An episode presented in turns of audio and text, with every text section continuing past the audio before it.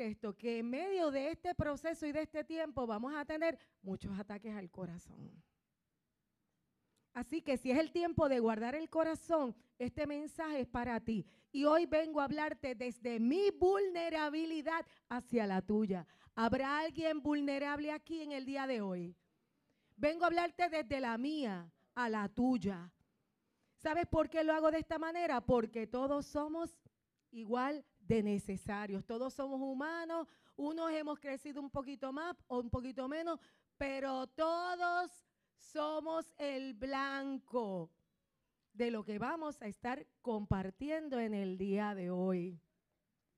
Y es una de las trampas más significativas que utiliza nuestro adversario para que tú y yo no avancemos en el propósito de Dios, para que nos estanquemos y entremos en una prisión donde no hay escapatoria, sino podemos ver. Y se llama el mensaje en el día de hoy, cuidado con tropezar. Dile al que está a tu lado, cuidado con tropezar. ¿Cuántos aquí han tropezado? Oye, yo tropiezo cada rato, pero gracias a Dios no siempre que tropiezo me caigo. Quizás he desarrollado un poquito de balance, pero mira, y si ando en tacos más todavía. He logrado, mira, casi ahí a punto de, y de momento me levanto, no sé cómo. Pero si en el plano natural suceden estas cosas, en el plano espiritual, ¿qué tú crees? Y ese ay bendito me gustó porque es verdad. Ay bendito. Y te estoy trayendo algo que vivimos y tenemos la posibilidad de vivir cada día de nuestra vida. Y yo creo que la luz va a llegar en cualquier momento, no te desesperes. Mientras más quietecito te quedes y más me prestes atención, te prometo que no te va a dar calor. Amén. El Espíritu Santo va a traer un refrigerio a tu alma y lo vas a sentir en tu cuerpo. Y, y, dice la palabra del Señor en Lucas 17. Me da pena porque preparé unas gráficas bien brutales, pero no van a salir. Y yo nunca preparo gráficas. ¿Qué te puedo decir? El hombre propone y al final... Y dice la palabra del Señor. Luego dijo Jesús a sus discípulos. ¿A quién se lo está diciendo? A su gente, a sus discípulos. Los tropiezos son inevitables, pero hay de aquel que los ocasiona. Eso quiere decir que de una manera u otra vas a qué? ¿A qué? A tropezar. Yo quiero que lo digas de una manera u otra. ¿Vas a qué? ¿Estamos claros hasta aquí? Es una trampa que atrapa a innumerable cantidad de cristianos, corta relaciones y abre aún más las brechas que ya existen entre nosotros, los hijos de Dios. ¿Y sabes cómo se llama esta trampa? Y desde el año pasado, desde diciembre, estoy buscando traer esta palabra, pero no había encontrado el momento propicio. Vamos, para decir tema, yo quería traer este tema en Navidad. Y quería, ¿sabes cómo le quería poner? No te ofendas en esta temporada. Pero después dije, ay, no, vamos a traerla después. Mira, hoy es el día. Y hoy llegamos aquí y se fue la luz. Para que estemos incómodos recibiendo esta palabra. Así que muchas personas no han logrado cumplir de forma efectiva su llamado debido a las heridas y los dolores que las ofensas han causado en su vida. Quizás tú dices, yo no me ofendo. Uh, vamos a mirar. Porque te quiero decir que todos nosotros nos ofendemos. Porque eso es parte de la naturaleza del ser humano. Que lo digan los esposos y las esposas. Ay, mira esa. ¿Qué tú crees? Mira quién está abajo, quién sacó la mano de la alcantarilla donde menos esperaba. Ay, de aquel por el que vienen los tropiezos. Si me puedes poner el primer slide también para que lo vean. Cuidado con tropezar. ¿Por qué? Porque es una trampa al corazón. Y no, nos damos cuenta y te puse a tropezar y ya mismo vas a ver por qué. La mayoría de las veces es otro creyente quien te ofende. Y esto es bien, tú dices, como un cristiano. Venga, que, que los cristianos somos marcianos o algo así. Los cristianos somos tan de carne y hueso como cualquier inconverso. Quiere decir que tenemos los mismos desafíos y las mismas luchas. La única diferencia es que tenemos recursos celestiales que nos van a ayudar a levantarnos por encima de la adversidad. Lo que pasa es que cuando es otro creyente quien te ofende y la persona que recibe la ofensa, por lo general, piensa que ha sido traicionada. ¿Por qué? Porque somos cristianos, somos hermanos. Nos supone que tú me ofendas. En el Salmo 55 es un salmo precioso, donde el rey David está diciendo, él se está lamentando, no me afrentó un enemigo, lo cual yo habría soportado. Ni se alzó contra mí el que me aborrecía, pues me habría ocultado de él, sino tú, hombre, al parecer íntimo mío, mi guía y mi familiar. Que juntos comunicábamos dulcemente los secretos y andábamos en amistad en la casa de Dios. Mientras más cercana sea la relación, más doloroso, porque no se trata de cualquiera, se trata de alguien que tiene un lugar especial en nuestro corazón. Estas son las personas con las que nos sentamos, con quien cantamos, quizás, ¿verdad? Esa que duerme con nosotros a nuestro lado. ¿Será que se abre la ofensa dentro del matrimonio como una probabilidad? Honestamente, ¿cuánta gente lo ha ofendido su esposo por un comentario que dijo? Uf. Todo el mundo se ofende por tu hijo, por tu hermano, por tu padre, por quien sea. Mientras más estrecha sea la relación, más te duele el corazón. Y si algo podemos creer y se puede testificar, ¿verdad? Públicamente es que lo, los casos de odio más grandes se dan entre las personas que estuvieron más unidas. Y de repente se lo puedes preguntar a cualquier abogado que los casos de divorcio de gente que se, casó amándose con locura, de momento se convierten en los adversarios más temibles porque conocen todos los secretos del otro y los atacan sin piedad. Y de momento podemos mirar las noticias, vemos los feminicidios, vemos los crímenes pasionales, vemos problemas familiares por personas de la misma familia que han llegado al punto de la desesperación. Y te quiero decir que la ofensa desestabiliza, escucha, desestabiliza los pensamientos y las emociones, lo que crea un caos ¿O será que acaso lo que yo pienso determina lo que siento y lo que siento determina lo que hago? Quiere decir que si yo entiendo que alguien me ofendió, mis emociones se van a alterar y no voy a actuar de la manera correcta porque estoy desestabilizado. Le pido al Espíritu Santo en el día de hoy que saque lo oculto a la luz de cada corazón y que nuestros ojos se abran de tal manera que podamos ver lo que no habíamos visto hasta hoy y que podamos identificar en nuestro corazón lo que Dios quiere tratar en el día de hoy y podamos ser libres. El hogar debe ser el refugio lleno de protección, provisión, crecimiento, donde aprendamos a dar y recibir amor y muchas veces se convierte en el lugar donde más dolor recibimos y producimos. Porque ninguno de nosotros es perfecto. Y si tú no ves con claridad, tú te conviertes en un productor de dolor. Por eso es importante la sanidad. Amén. La historia nos demuestra esto que te estoy diciendo. Las guerras más sangrientas que tú puedes conocer son las guerras civiles. Son las guerras entre hermanos contra hermanos, hijos contra padres, padres contra hijos.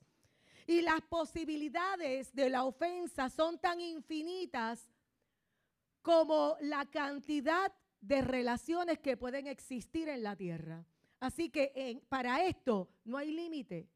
Tú te puedes ofender hasta con el que recoge la basura, vamos. Porque la recogió de una manera que tú no entendías y después que tú habías pasado trabajo organizándosela te dejó un reguero al frente. Y de ahí esa persona salió de tu reino. ¿Suena descabellado? No lo es. Pero también te tengo que recordar que solo las personas que nosotros amamos de verdad, esas personas que amamos, son las que tienen el potencial de causar heridas en nuestro corazón. Ahora, tenemos un problema, ¿por qué? Porque en nuestra edad, hoy en día hay un problema, y el problema, y es que reina el egoísmo.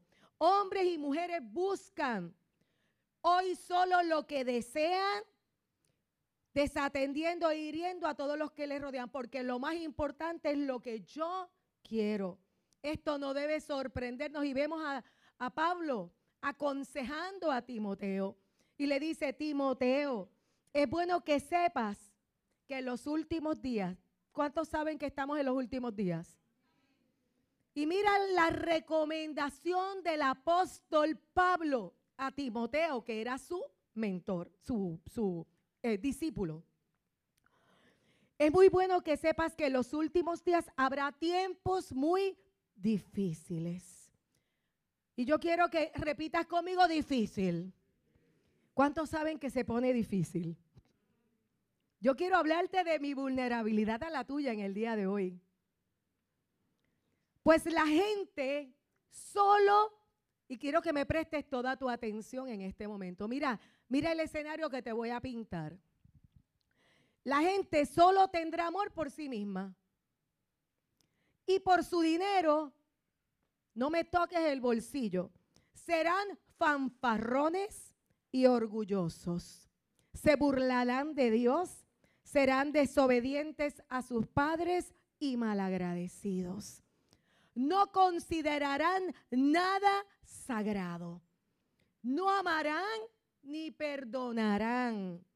Calumniarán a otros y no tendrán control propio. Serán crueles. Odiarán lo que es bueno. Traicionarán a sus amigos. Serán imprudentes. Se llenarán de soberbia y amarán el placer en lugar a Dios. Y yo no sé si por un momento tú puedes pensar todo lo que le está diciendo Pablo a Timoteo. Le está pintando el escenario de un tiempo difícil. Es imposible que con todas estas características que te acabo de mencionar, tú y yo no vivamos tiempos difíciles. Porque si esta es la norma, que gobierna allá afuera. Pero ¿sabes cuál es el problema de esto? Que Pablo se lo estaba escribiendo a Timoteo. ¿Sabes en relación de quién? De los que estaban dentro de la iglesia. Qué difícil. Si esto es lo que hay dentro de la iglesia, entonces la iglesia sí realmente es un hospital y necesita a Dios. Muchos en la iglesia están heridos, lastimados y amargados. Y esta es la trampa que usa el enemigo. ¿Es nuestra la culpa? Mira, Jesús dijo claramente, es inevitable, wow. Es inevitable que vengan tropiezos. Por más que tú quieras, no lo puedes evitar. Por más que tú lo intentes, no lo puedes evitar. ¿Por qué? Porque vivimos en un mundo donde esto es lo que lo llena, esto es lo que hay, esto es lo que permea la sociedad, la cultura. Así que es imposible vivir en este mundo sin que tú y yo seamos ofendidos. Pero lo que pasa primeramente es que tú y yo creemos que somos los únicos. Somos los únicos a los que le pasa esto. Les pasa a todos. Nos pasa a todos. Escucha, a todos. Mira al que tienes a tu lado y le a ti también. pero a mí también. Nos pasa a todos, ¿verdad que sí? Qué tremendo, ¿verdad? ¿Quién se quiere ofender? Yo no quiero. Así que esa actitud de pensar que somos los únicos que nos pasa esto nos hace más vulnerables. Y es una raíz que puede desarrollar amargura en nuestro ser. Por lo tanto, debemos estar preparados y armados para enfrentar las ofensas.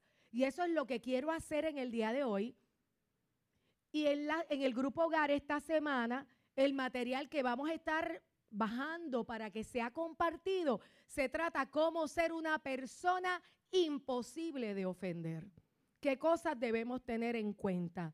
para que no caigamos en la trampa de la ofensa. Así que si no estás asistiendo a un grupo hogar, te animo a que esta semana te integres, porque esto va a ser algo poderoso para ti, porque porque sabemos que estamos viviendo tiempos difíciles y en adición a que estamos viviendo tiempos difíciles, sabemos que tenemos que guardar el corazón porque el Señor ya nos lo dijo. Así que la forma en que tú y yo enfrentamos las ofensas va a determinar nuestro futuro. Y sin darnos cuenta, si no caemos en tiempo, podemos entrar en una cárcel pensando que lo que estamos viviendo no es justo. ¿Alguien se ha dicho esto no es justo? Oye, yo lo he dicho, tú lo has dicho. Yo creo que todo el mundo lo dice. Así que vamos a entrar. ¿Cuál es la trampa? del engaño.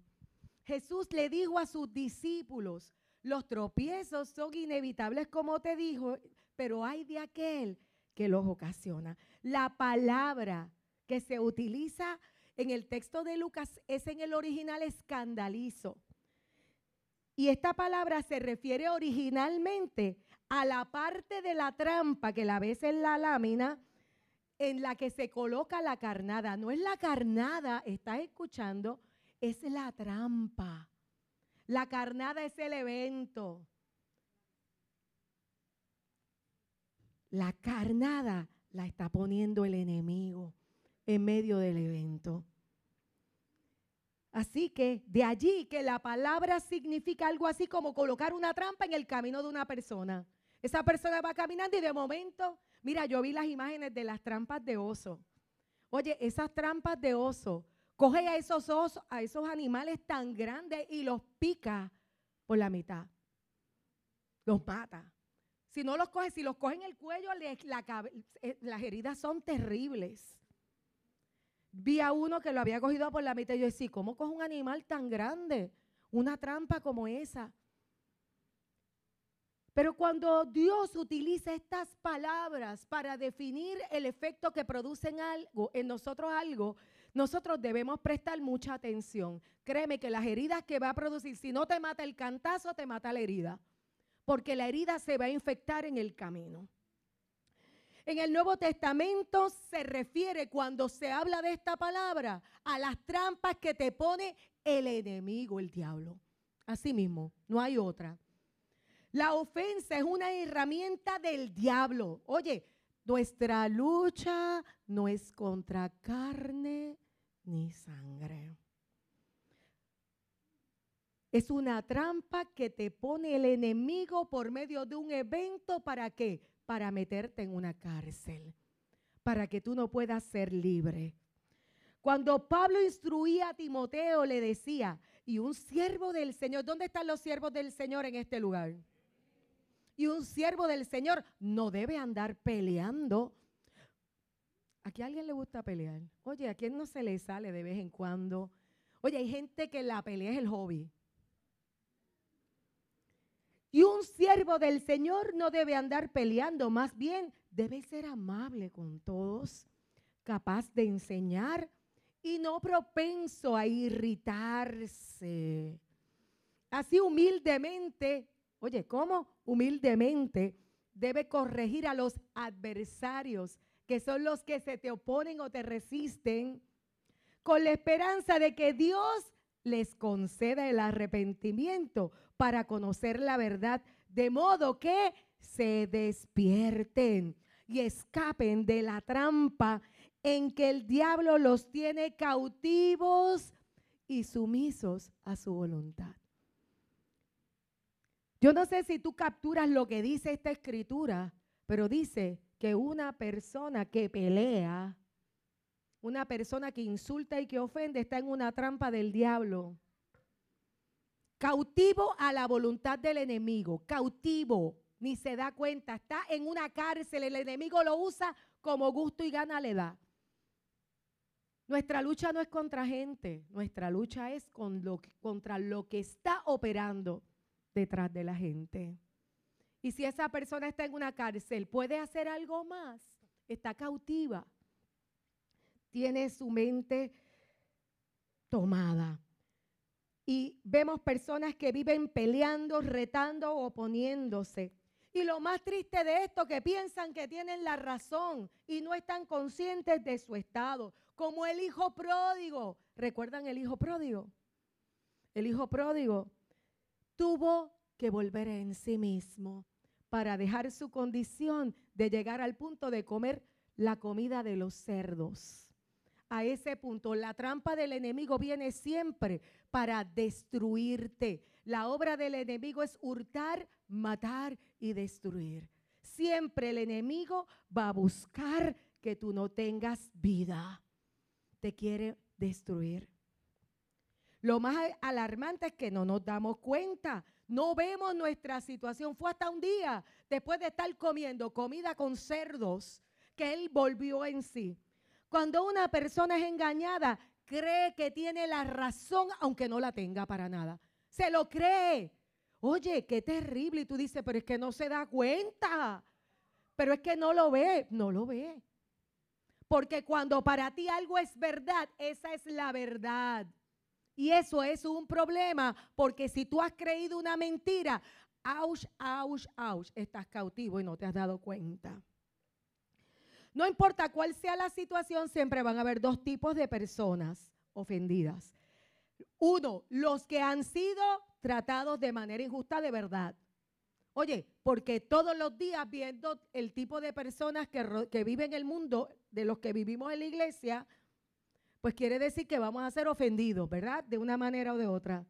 Así que se ofenden los que han sido tratados injustamente, pero el segundo grupo de personas que se ofenden son los que creen que han sido tratados injustamente, porque no estuvieron de acuerdo con el trato que se les dio.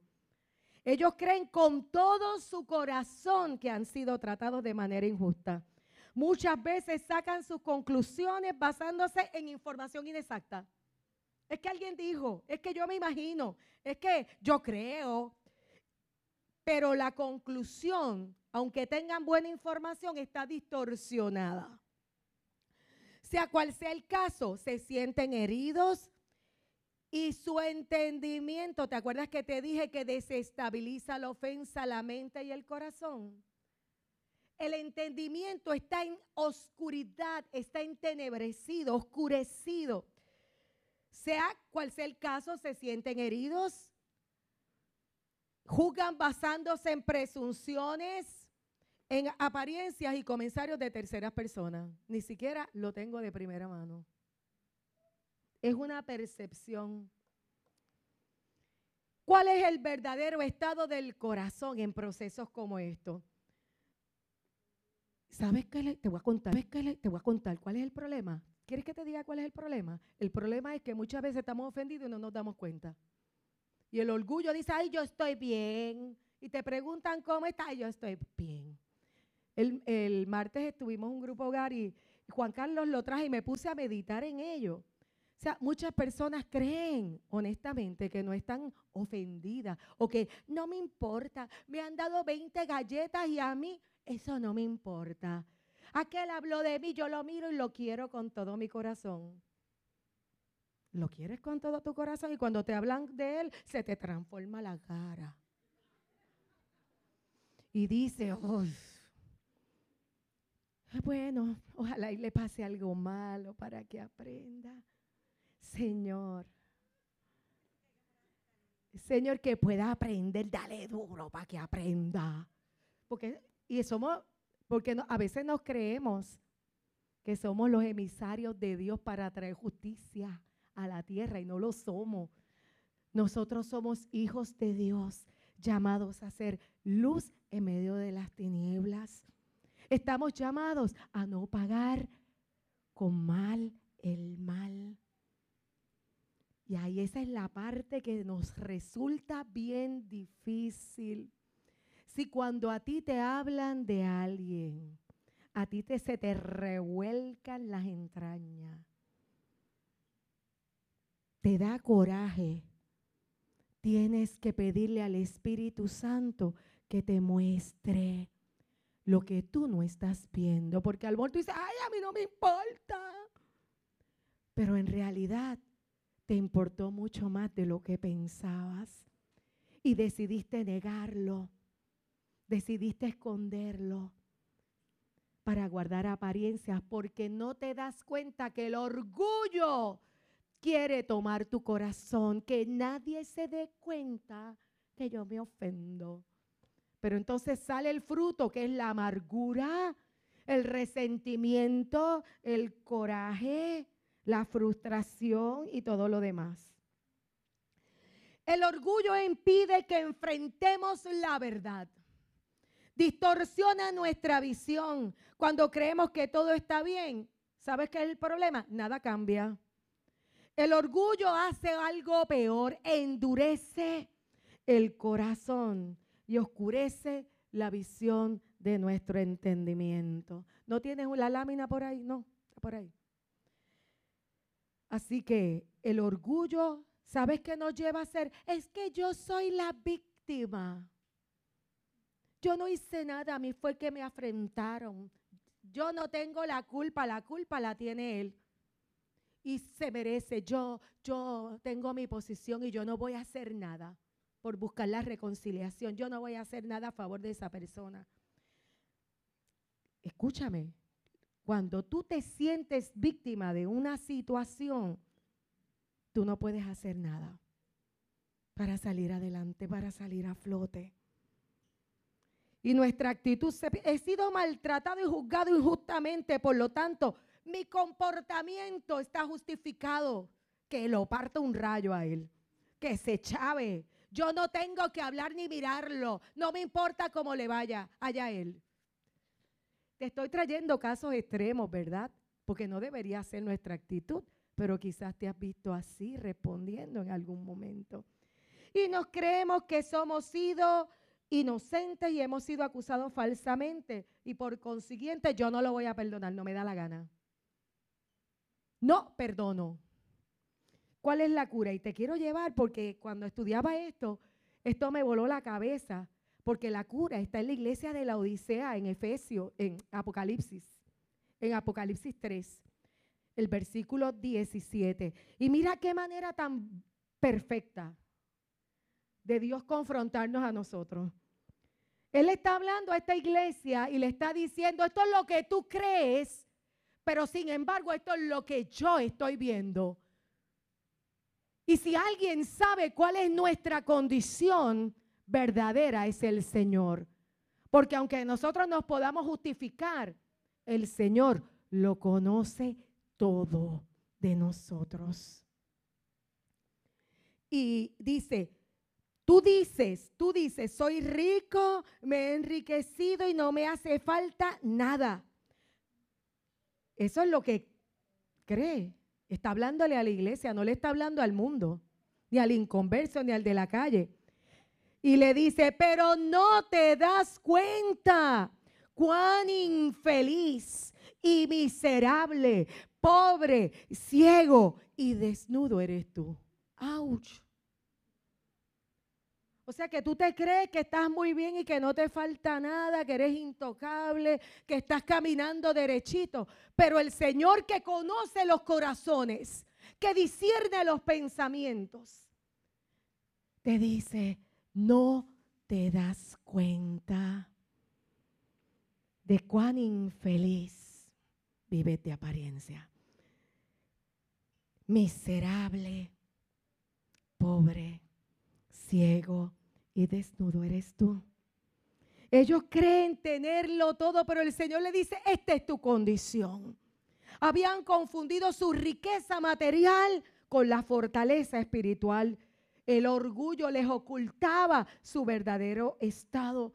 El amor de ellos se había enfriado y ellos no se habían dado cuenta porque creían que lo tenían todo. Mire, yo te quiero decir que esto nos puede pasar a cualquiera de nosotros. ¿Estás escuchando? No te sientas exento cuando estoy trayendo esta palabra. Esta palabra nos toca a todos. Y si el Señor ha dicho que es el tiempo de guardar el corazón, nos están entrenando para temporadas muy difíciles y tú y yo tenemos que estar apercibidos con una conciencia clara, escuchar la voz de Dios, de Dios y su consejo e instrucción.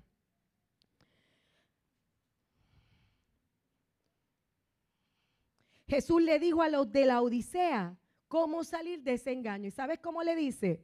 Compra oro de Dios para que pudieran ver cuál era su verdadera situación. Cuando tú buscas un poquito más del oro de Dios, esa fue la primera instrucción que les dio para que ellos pudieran recuperarse. Compra oro refinado. ¿Sabes cómo se refina el oro? Y te puedo decir, se, se refina con fuego, tremendo, pero se le echa primero un fundente, que es un material que va a hacer que el oro puro vaya al fondo y las temperaturas tienen que ser extraordinarias. El fuego aumenta, aumenta, aumenta, aumenta, aumenta. Y el oro puro se va al fondo y todas las impurezas salen a la superficie. Todo lo que está mal sale a la superficie. Uf, cuando aprieta el fuego. ¿Habrá alguien que ha probado el fuego? Te quiero decir que el oro es maleable y es suave. Cuando el oro está puro, el oro se, es flexible, es maleable.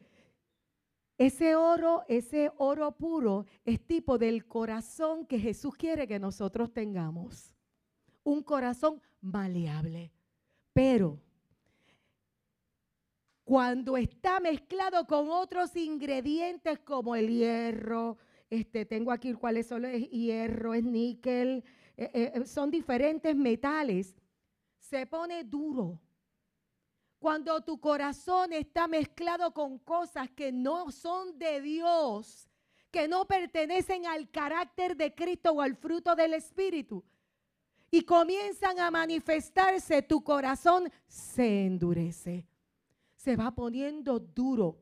Tu corazón va endureciendo y cuando tú haces, este, ¿sabes qué es lo que hace? El, vamos a ver, yo quiero leer la palabra.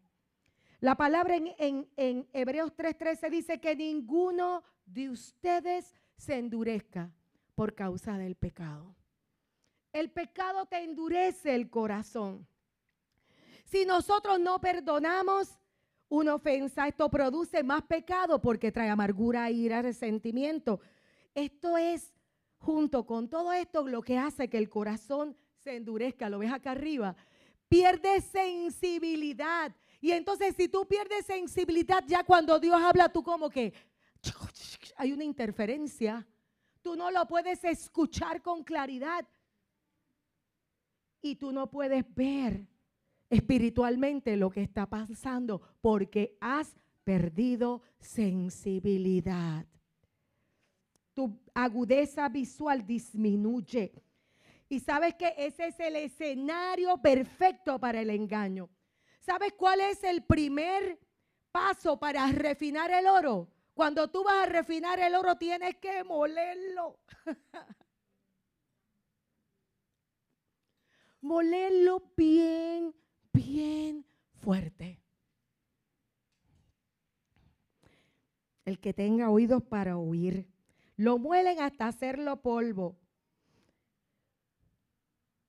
Y como te dije, las aleaciones e impurezas son captadas por el fundente y suben a la superficie. ¿Habrá alguien aquí que esté siendo molido en esta temporada? Si está siendo molido, yo te quiero recordar que en medio de ese proceso está Dios sacando lo oculto a la luz.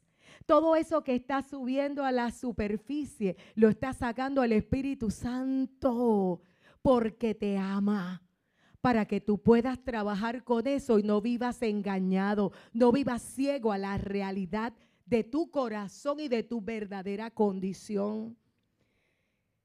En Isaías 48, 10 dice, te he refinado, pero no como a la plata, te he probado en el horno de aflicción. Y en primera de Pedro 6, 7 dice, Así que alégrense de verdad, les espero una inmensa alegría, aun cuando tengan que soportar muchas eh, pruebas por un tiempo breve. Estas pruebas demostrarán que su fe es auténtica. Está siendo probada de la misma manera que el fuego prueba y purifica el oro aunque la fe de ustedes es mucho más preciosa que el mismo oro, entonces su fe, al permanecer firme en tantas pruebas, les traerá mucha alabanza y gloria y honra en el día en que Jesucristo sea revelado a todo el mundo. ¿Cómo nos refina Dios? Gente, te quisiera que decir que nos refina a través de caricias no. Te quisiera decir que nos refina a través de palabras de ánimo. Bueno, nos da palabras de ánimo en el proceso. Me gustaría decirte que todas las palabras de proféticas vienen a decirte todo va a estar bien, no vas a sufrir ni vas a llorar en buste. Porque Jesús mismo dijo, en el mundo tendrás aflicción, pero confía en mí porque yo he vencido al mundo. Dios nos refina de esas impurezas como la falta de perdón, la contienda, la amargura, el enojo, la envidia, todas las cosas que se oponen al carácter de Dios en nuestra vida. El pecado se esconde fácilmente cuando no está al calor de las pruebas y aflicciones. Tú no sabes lo que hay adentro a menos que seas probado. Solo cuando viene la prueba se sabe de qué material tú estás hecho. ¿Dónde están los hijos de Dios aquí? Te quiero decir que esta palabra es importante para nosotros. ¿Por qué? Porque hoy nos dice dónde estamos, camino a dónde vamos. Esto es un entrenamiento del Padre para cada uno de nosotros en esta hora. El pecado se esconde fácilmente cuando está fuera del calor de las pruebas y las aflicciones. Así que alégrate cuando vengan las pruebas. Ahorita escuchaba a Joel hablarle al grupo de cómo él había enfrentado una prueba y se, estaba orgulloso de la forma en que había respondido. Gente, no siempre vas a estar orgulloso de la forma en que resolviste, que respondiste a la prueba. A veces te vas a escocotar, pero tú tienes un Dios que te ama, que te levanta, que te sostiene con su mano de poder, que te dice, no eres perfecto, pero eres mi hijo. Yo te llamé por tu nombre y te estoy formando y te estoy transformando. Yo quiero que tú te llenes de mi presencia. Yo quiero que te llenes de mi espíritu. No es con espada, no es con ejército, es con su espíritu que te vas a levantar. Es con su espíritu que lo vas a lograr. Oye, en el fragor de la prueba a ti se te olvida hasta el nombre. Pero no olvides quién eres, porque saber quién eres te garantiza la victoria. Así que ¿dónde están los hijos de Dios en este lugar? Aleluya. Fuego, fuego. Cuando, escucha, escucha, escucha, y esto, esto viene a mi mente ahora. Juan anunció que Jesucristo venía con qué? Con un bautismo de Espíritu Santo y qué? Y que el fuego es para brincar. El fuego es para qué?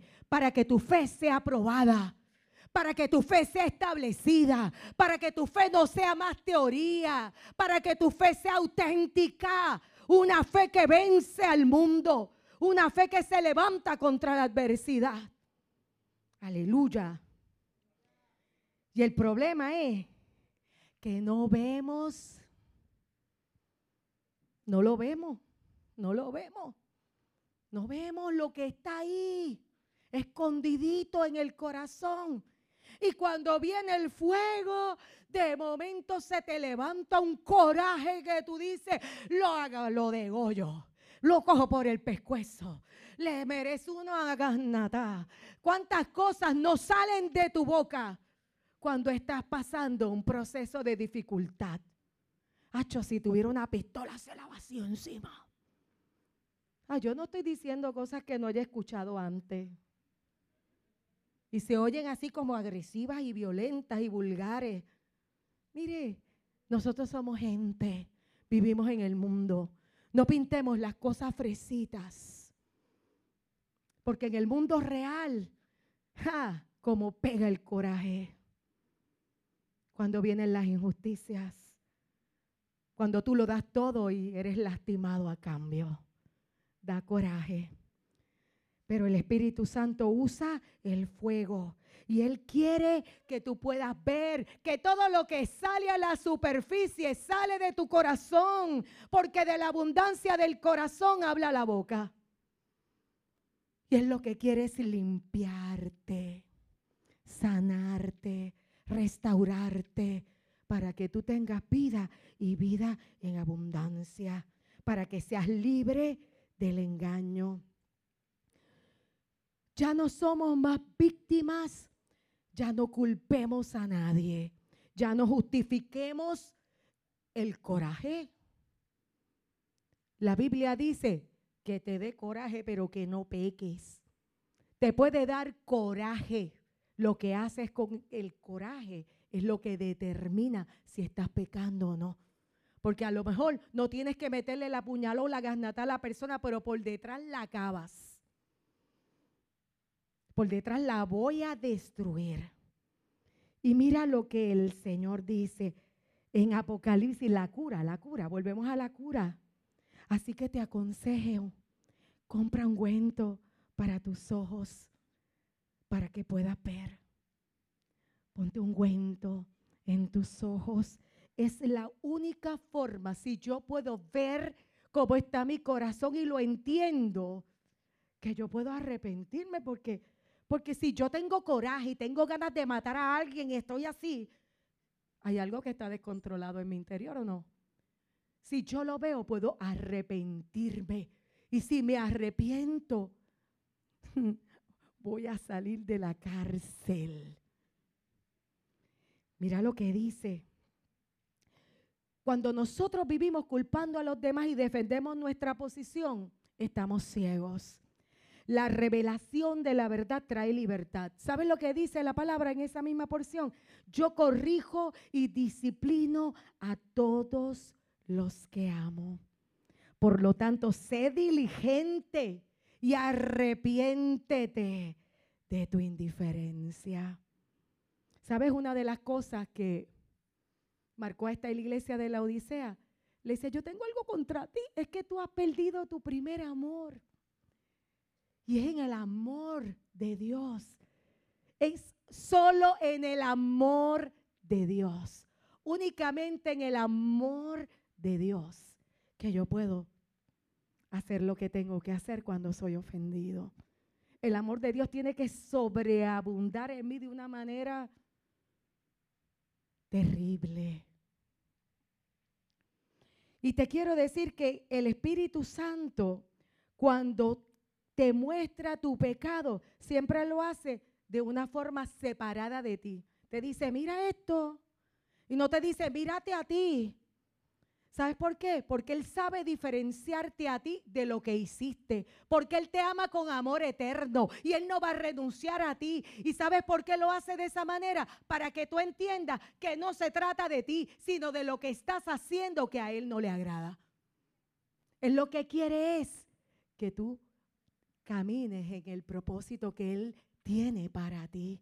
Amén. Así que Él separa tu pecado de tu persona. Y te dice, mira esto. No te dice, mírate a ti.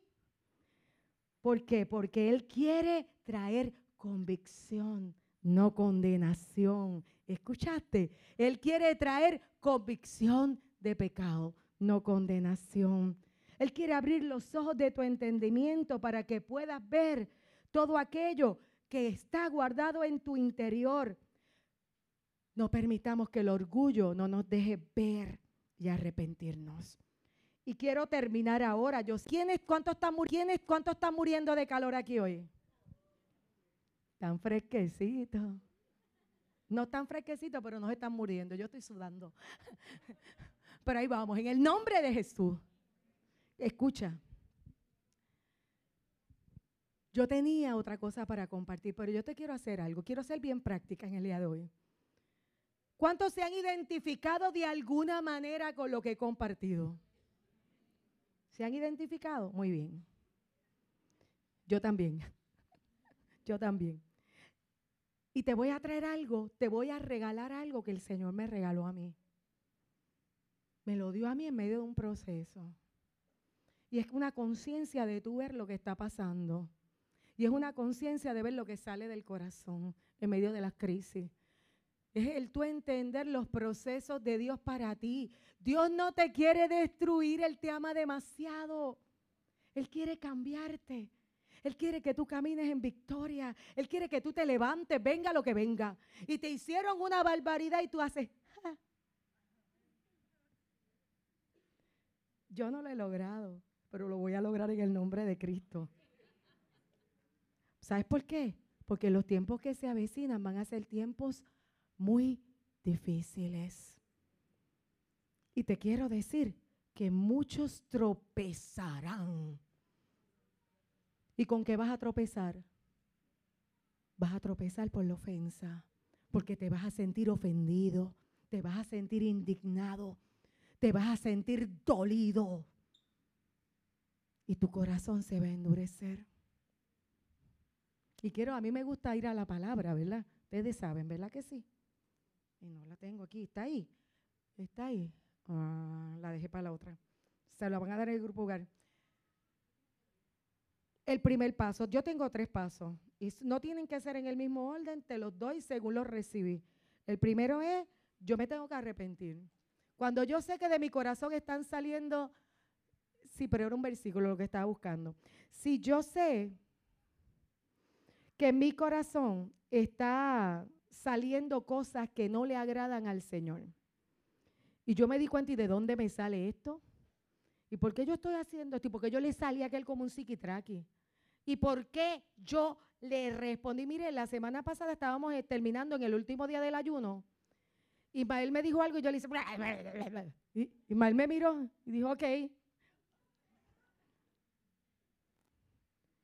¿Sabes qué? En el acto, el Espíritu Santo me dijo, ¿qué pasó ahí? ¿Y qué yo hice? Ay, yo no me puedo trempar en el altar a hablar del Señor. Si primero no voy donde mi hermano y le digo, perdóname, brother. Perdóname. Mereces una disculpa de mi parte. Quiero decirte que te amo y te respeto. Perdón. No merecía eso. ¿Cuántos saben que estamos bajo presión. Todo el tiempo, dice alguien por ahí. Primero, me arrepiento. Arrepentimiento es asumir mi responsabilidad en la situación. No fue lo que me hicieron. Es como yo respondo a lo que me hicieron. ¿Sabes que si alguien puede testificar de la manera en que se resuelven las ofensas es Cristo? Porque cuando Él estaba en la cruz del Calvario, frente a aquellos que lo habían torturado, lo habían humillado, lo habían insultado, lo habían clavado en la cruz. Él no permitió que la naturaleza de esa gente perversa que lo estaba masacrando fuera por encima de quien Él era.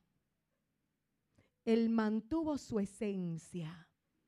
Y él en medio de eso, cuando está en el sufrimiento máximo, sabiendo que le quedaba poco tiempo de vida, le dice, Padre, perdónalos, porque no saben lo que hacen.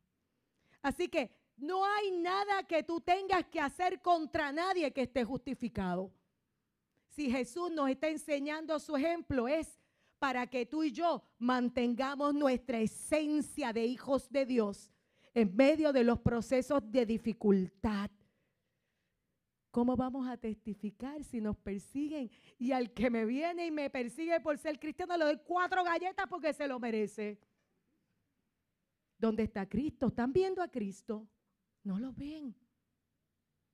Él quiere que te ve, que vean a Cristo a través de nosotros. Estamos en entrenamiento. ¿Cuántos están en entrenamiento hoy y lo saben? Estamos en entrenamiento. No hay galletas que valgan aquí hoy, ¿ok? Los tiros para el diablo, como decía que. No, pero él lo decía, eh, eh, ustedes saben, eh, hay un predicador que le decía tiros para el diablo, yo no me acuerdo ni quién era. Pero ¿por qué? Porque nuestra lucha no es contra la gente, es contra lo que opera detrás de la gente. Arrepentimiento es asumir mi responsabilidad en la situación. No me puedo permitir a mí misma estar en una posición de permanecer enojada, resentida, amargada. Esa es mi responsabilidad y si lo he hecho, tengo que ir a la cruz y decirle, cambia mi manera de pensar, me arrepiento, asumo responsabilidad porque quiero ser como Jesús. Yo no tengo derecho a no perdonar a alguien que me haga algo porque lo que me hizo fue bien malo. Porque no perdonar quiere decir que yo estoy decidiendo ir contra una persona y prepararle veneno y bebérmelo yo mismo. No puedo permitir que la amargura, el enojo, la falta de perdón gobierne mi corazón. Número uno, yo me arrepiento. Número dos, renuncio. Gente, gente, esto es poderoso. ¿Quieres saberlo? Es poderoso. Es poderoso.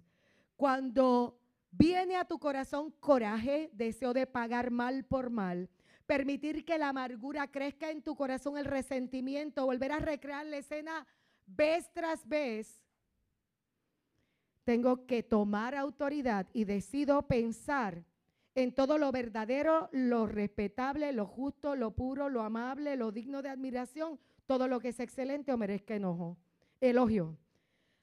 Renuncio. Cuando te quiera dar coraje, escucha, renuncio al coraje, renuncio al coraje renuncio al coraje, renuncio al coraje, renuncio al coraje, renuncio al coraje. Ya no tengo coraje. En el nombre de Jesús. Amén. Cuando empiece esta... Renuncio al deseo de venganza. Renuncio al deseo de venganza. Renuncio a querer tomar la justicia en mis manos. Renuncio al odio. Renuncio al resentimiento. Renuncio a la amargura. Cuando sale así, ay, estoy bien amargado.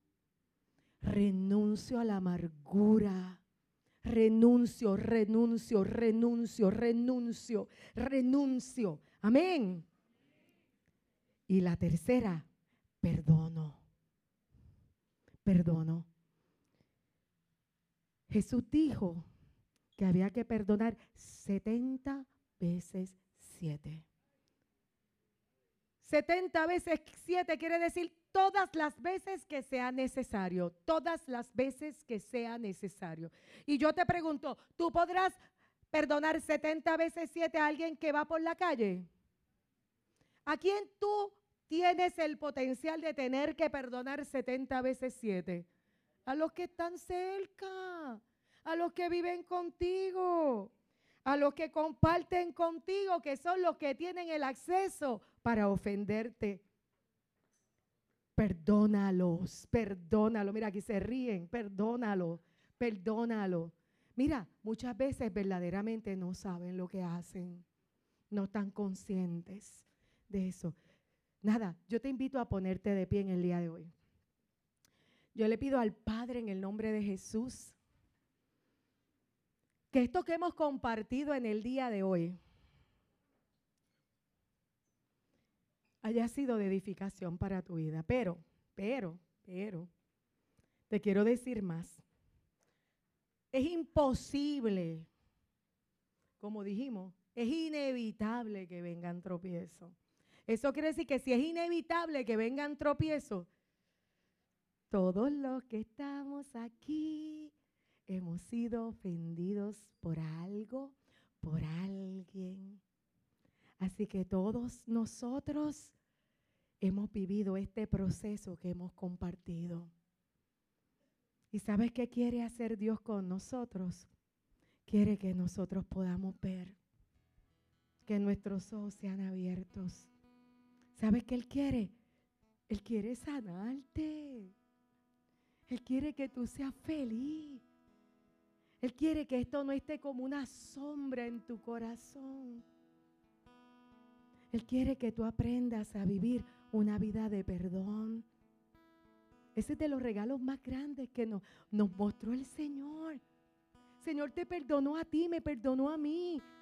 Mira, cuando yo ni lo merecía, cuando todas esas cosas que dice de los tiempos finales, yo creo que del 99% yo participé. Era esto, era aquello, era lo otro, todo eso, burladora, no tenía en cuenta, nada era sagrado.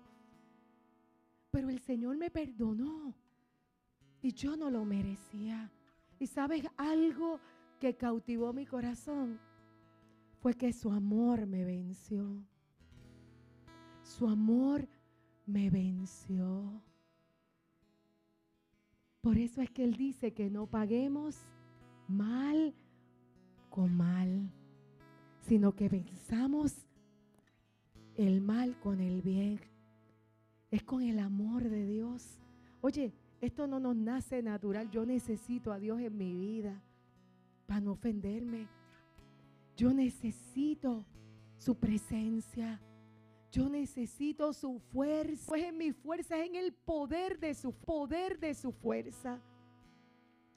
Y ahí donde tú estás, yo te invito a que reflexiones por un momento si en algún punto de este mensaje el Señor te ha hablado. Si el Señor te ha tocado, si el Señor te ha dicho, ouch, mira, aquí hay algo. Estoy con mi luz alumbrando todo lugar oculto en tu interior. Y si te habías preguntado, hoy vengo a responderte. Hoy vengo a decirte, esto está poniendo tropiezo en tu vida. Y mientras tú no lo identifiques, esto que pone tropiezo en tu vida va a seguir deteniéndote. Va a seguir impidiendo que puedas avanzar. Hoy es el día donde vamos a la cruz a resolver Vamos a nuestro Señor, a nuestro amado Salvador, al que dejó marcado con sus huellas sobre la tierra el camino que debemos seguir, que nos ha dado entendimiento a través de su palabra. Padre, este es el tiempo de vivir la palabra como nunca antes. Es el tiempo de poner la palabra en acción. Es el tiempo de responder al llamado de Dios. Y el llamado de Dios en esta hora es perdonar.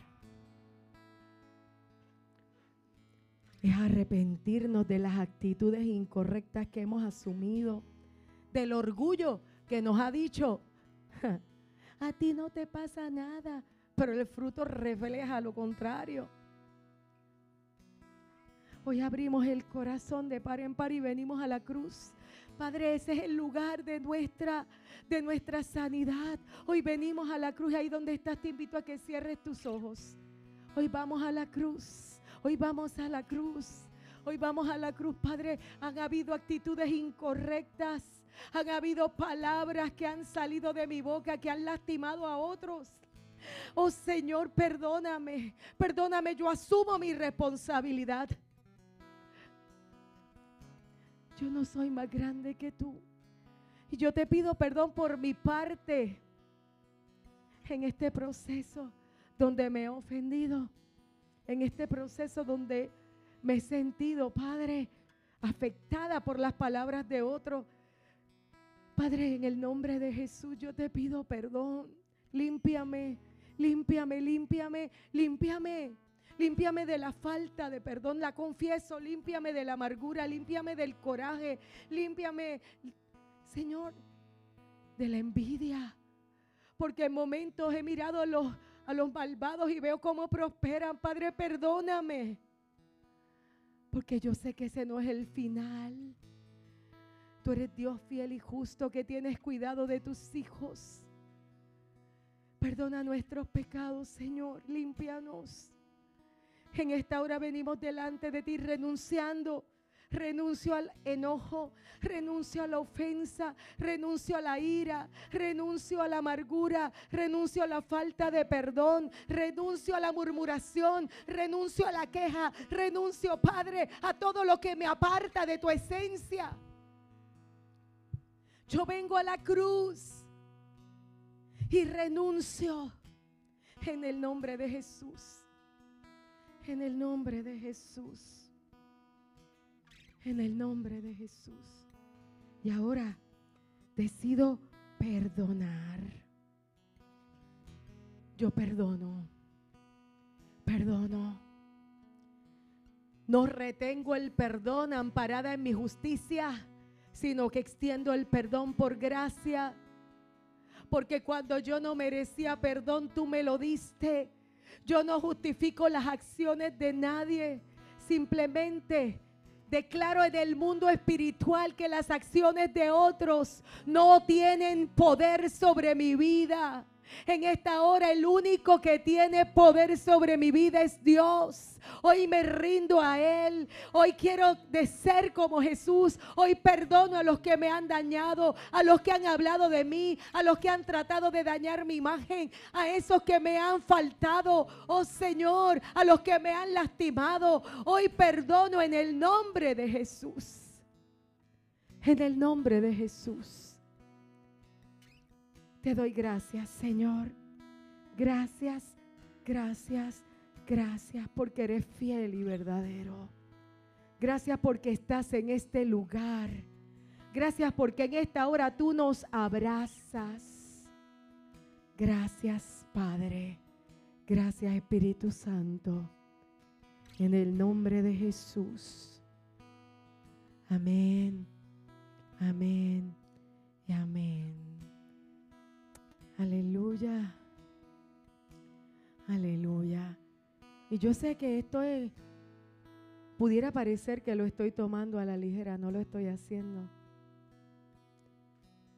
Yo declaro que yo he sembrado una palabra en tu mente y en tu corazón. Que tus pensamientos han sido confrontados por la verdad de Dios. Que nuestros pensamientos han sido confrontados por la verdad de Dios. Y en el nombre de Jesús, hoy ponemos colirio en nuestros ojos para ver que toda escama que nos ha mantenido ciegos en nuestra propia justicia caiga en el nombre de Jesús.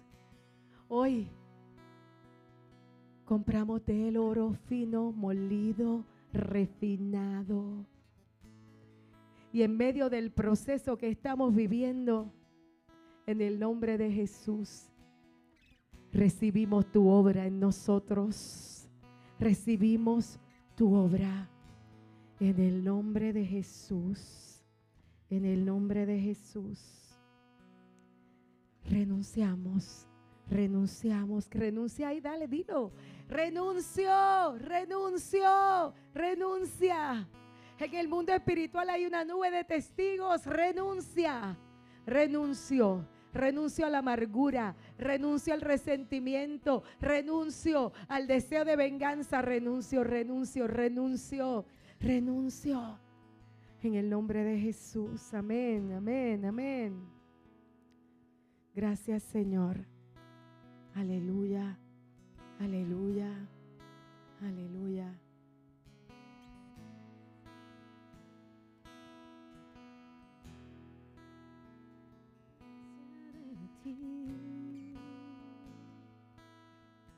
Si estás a través de las redes, hoy te invito a que pienses en esta palabra. Es el tiempo de no dejarte vencer por el mal.